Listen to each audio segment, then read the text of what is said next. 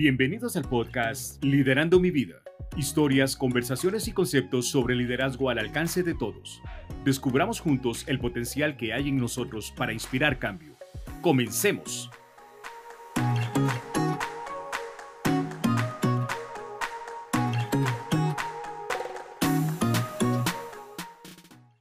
En el año 1990, un joven estaba tratando de sobrevivir como actor de comedia. Un día manejó su viejo carro hasta el tope de una cima desde donde se veía la ciudad en donde vivía. Mientras veía la ciudad y soñaba con su futuro, se escribió a sí mismo un cheque por 10 millones de dólares con fecha cinco años más tarde.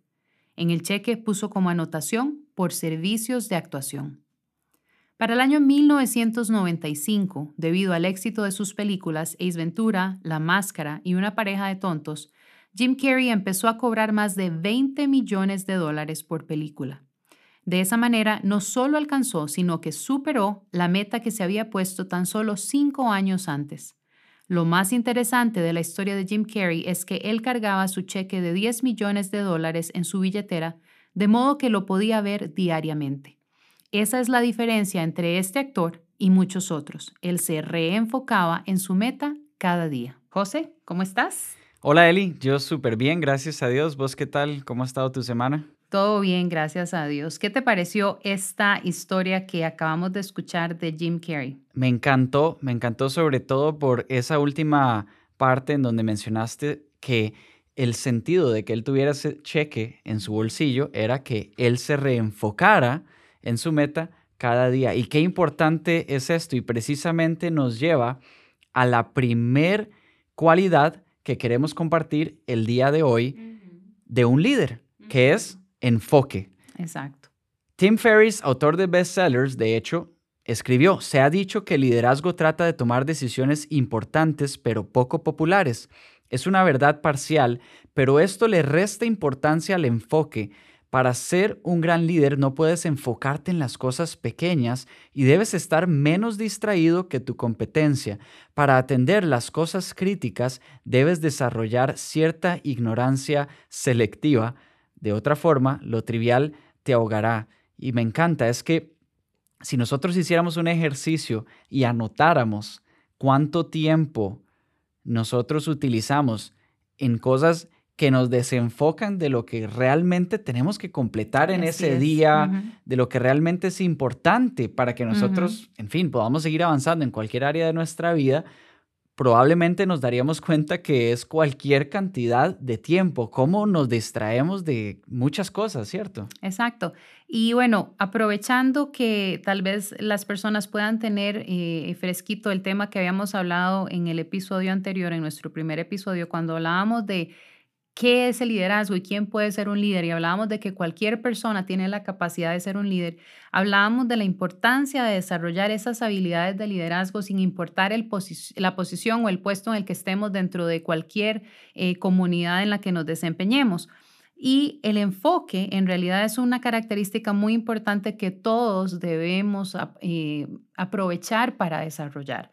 Lo decías ahora, ¿cuántas veces decimos, ay, es que no tengo tiempo para hacer esto, no tengo tiempo para hacer lo otro? Pero si solamente nos enfocáramos en las cosas que realmente son importantes y priorizáramos, yo creo que la historia sería diferente. ¿Sabes qué me encanta del enfoque? Que muchas veces cuando pensamos en enfoque, pensamos en precisamente aquellas cosas que tenemos que completar, que hacer, que lograr. Pero para poder enfocarnos, a veces es más importante poder identificar las cosas que nos distraen o aquellas cosas en las que no, no debemos enfocarnos, que es a veces lo que más nos cuesta, ¿cierto? Porque se convierten en hábito, porque esas cosas de repente ya son hábitos en nuestra vida y entonces sacarlas es muy difícil, no es algo de la noche a la mañana, requiere de mucho esfuerzo, pero en primer lugar de identificarlas y luego de trabajar para sacarlas. Entonces, eh, qué interesante porque si queremos enfocarnos más, precisamente lo primero que tenemos que hacer es identificar qué es lo que nos desenfoca. Exactamente. Hay un segundo punto que es paciencia y que está muy ligado al primero porque precisamente cuando nosotros nos enfocamos es porque tenemos una meta clara, tenemos un, objetivo claro y entonces lo vamos a perseguir. Pero nada, nada ocurre de la noche a la mañana. Precisamente esta semana leía un artículo, es una estadística de Dave Ramsey que me encanta, es un líder en la parte de finanzas fenomenal, que habla que el 90% de las personas que se pegan la lotería en Estados Unidos y que se hacen millonarios de la noche a la mañana, regresan a su estado anterior, económicamente hablando, o inclusive inferior, el 90%, porque no se trata de algo que ocurra simplemente de la noche a la mañana. Todo requiere de un proceso para que sea sostenible en el tiempo. Y ese proceso requiere paciencia, porque va a llevar tiempo. Ahora, la historia que yo les leía al inicio de Jim Carrey de los 10 millones de dólares, eh, la idea es que ojalá no pensemos que estamos aquí tratando de venderle a la gente que, ¿verdad? Eh, solamente teniendo millones de dólares en la cuenta bancaria es que vamos a hacer alguien en la vida. No es eso, ¿verdad? Esto es un caso muy particular, pero ah, si hablamos de paciencia, eh, de igual manera Jim Carrey no alcanzó su éxito de la noche a la mañana y podríamos hablar de miles de ejemplos de personas que a través de la paciencia alcanzaron eh, sus objetivos. Entonces, aquí, digamos, el, el, ejemplo fue monetario, pero podríamos hablar de cualquier otra cosa. Habrán personas que están eh, tratando eh, de, qué sé yo, de, manejar su peso de alguna mejor manera, estarán tratando de, ponerse un, un, estilo de vida un poco más activo, más saludable. Habrán personas que están estudiando una carrera, que están sacando algún título en particular y sienten que les está tomando eh, para siempre llegar a alcanzar eso, ¿verdad? Pero recordar aquí que es súper importante que eh, acompañado al enfoque vaya la paciencia, porque el enfoque nos mantiene con la vista clara en lo que tenemos que estar, pero la paciencia nos ayuda a recordar de que las cosas no se alcanzan de la noche a la mañana. Y es que precisamente escuché esta frase que, que escribió Dan Bryan, que es el directivo de Webclip, que menciona una palabra que quisiera resaltar y es coraje. Dice, la paciencia es realmente el coraje que surge de poner a prueba tu compromiso con tu causa. El camino a grandes cosas siempre es difícil, eso me encanta, pero los mejores líderes saben cuándo abandonar una causa y cuándo hay que mantener el rumbo. Si tu visión es lo suficientemente audaz, habrá cientos de razones por las que no se podrá lograr tu meta y deberás enfrentar a un montón de escépticos. Muchas cosas tienen que conjugarse para que un negocio prospere, como competencia, financiación, demanda del consumidor, etcétera.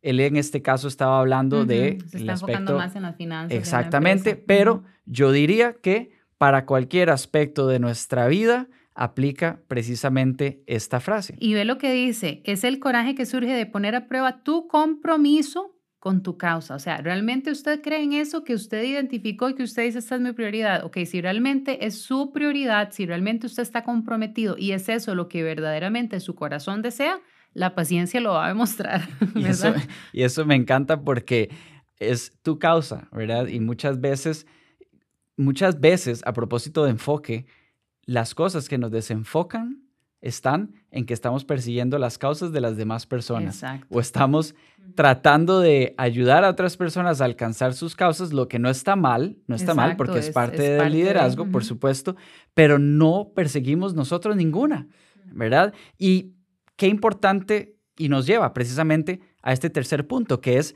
integridad y transparencia, que creo que está completamente ligado también a estos dos aspectos que ya mencionamos. Nuestros empleados son un reflejo directo de los valores que encarnamos como líderes, dice Gunnar Loveless, que es el cofundador de Thrive Market. Si estamos jugando bajo las reglas reactivas y obsoletas de querer tener siempre la razón, limitamos al máximo el potencial de nuestro negocio y perdemos talento de calidad. Si te centras en ser auténtico en todas tus interacciones, eso me encanta, esto impregna la cultura de tu negocio.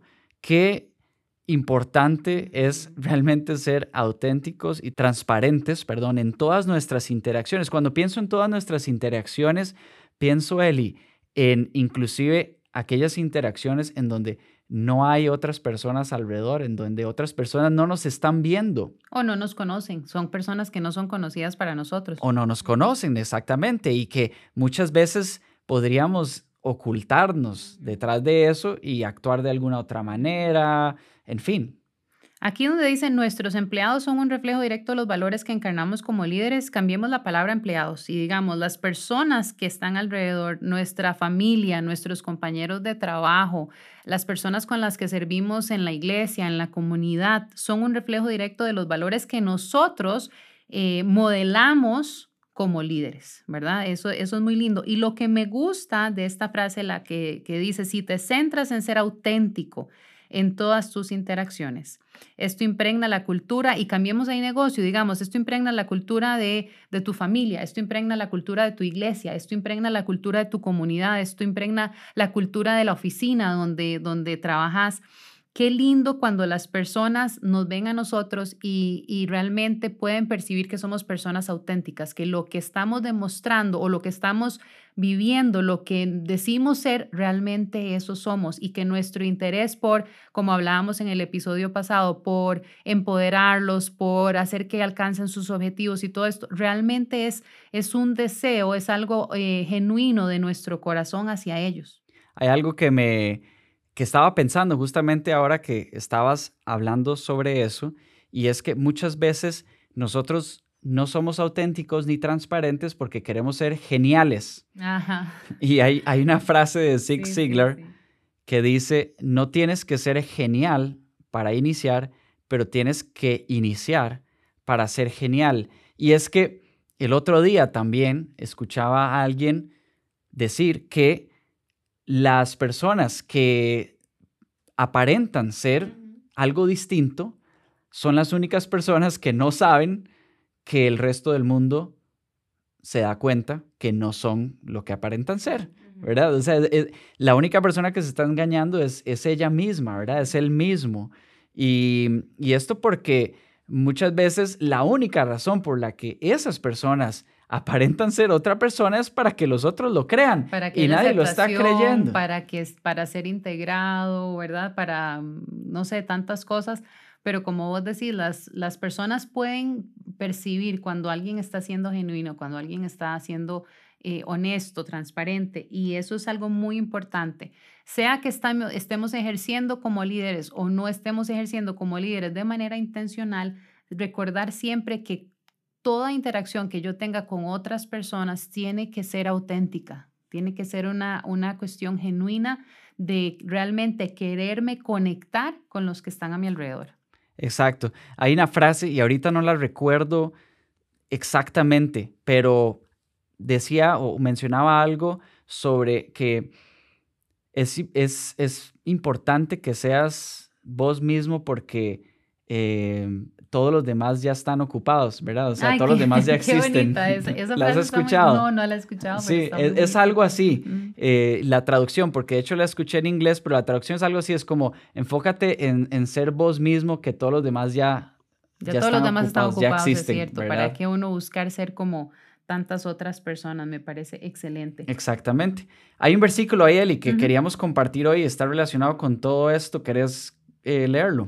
Eh, Primera de Corintios 10:24 dice que nadie busque sus propios intereses, sino los de el prójimo. Y aquí creo que es importante aclarar, habíamos hablado hace un ratito de que tenemos que enfocarnos en lo que queremos. Sí, es importante que nos enfoquemos en lo que queremos. Todos tenemos áreas en las cuales sentimos que tenemos que trabajar y a eso nos referimos pero sí es importante que sea que estemos ya desarrollando nuestro papel como líderes o estemos en ese proceso o queramos en algún momento o simple y sencillamente queramos desarrollar esas habilidades, es importante entonces recordar que también el líder es un servidor y que es importante entonces que busquemos cómo poder ayudar a los demás, cómo poder hacer que los demás surjan eh, y no buscar nosotros eh, cómo surgir, ¿verdad? A costillas de, como se dice, de los demás. Y es que sabes qué es lo que sucede, y que siempre hemos escuchado que nosotros no podemos dar lo que no tenemos. Entonces, por eso es que estas tres cualidades que estamos mencionando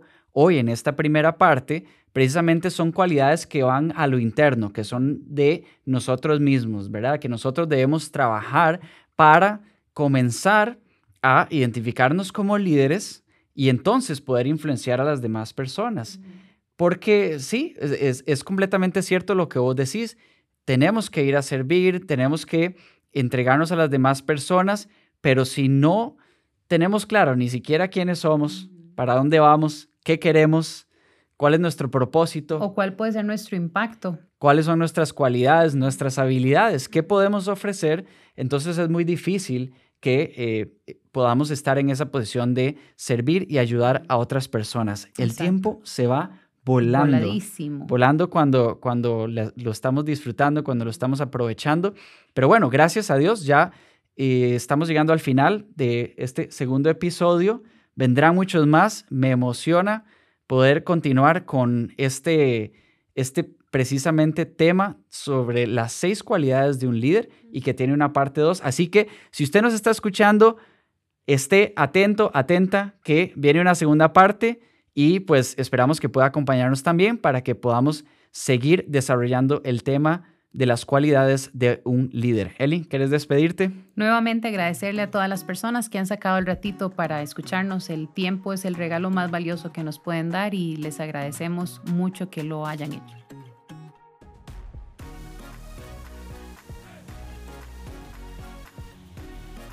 Gracias por habernos acompañado en este Un Proyecto de Vida Abundante Heredia. Nos vemos en el próximo episodio para continuar juntos este viaje de crecimiento personal y recuerde, liderando mi vida, inspiro cambio. Que Dios les bendiga.